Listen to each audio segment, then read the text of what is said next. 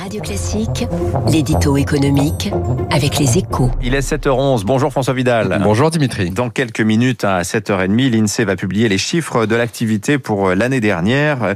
Alors évidemment, ces chiffres devraient confirmer une chute record du PIB hein, de l'ordre de 9%. Euh, c'est un choc terrible hein, pour notre économie, François. Mais il y a quand même quelques surprises. Oui, pour vous donner une idée, Dimitri, hein, sur le papier, ce recul de la richesse nationale de 9% équivaut à un appauvrissement de plus de 3000 euros pour chaque Français. Hein. C'est comme si nous étions revenus six années en arrière, du, jamais vu. Et pourtant, grâce aux aides massives débloquées par l'État, la, photographie que va délivrer l'INSEE euh, sera beaucoup moins sombre. D'abord, elle montrera que le pouvoir d'achat des ménages est resté à peu près stable sur l'année. Hein. Alors bien sûr, cette quasi-stabilité masque des disparités importantes entre salariés indépendants ou entre jeunes et retraités, par exemple. Mais en moyenne, le recul se sera limité à 0,3% sur 2020.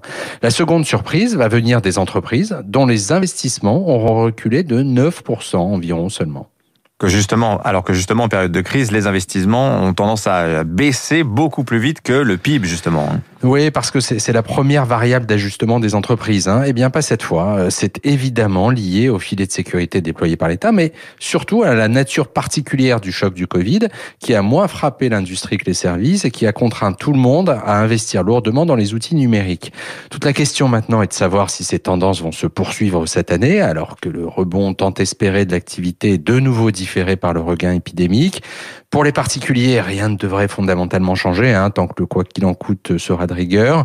Pour les entreprises, en revanche, une certaine usure devrait commencer à se faire jour, notamment pour les plus endettées d'entre elles.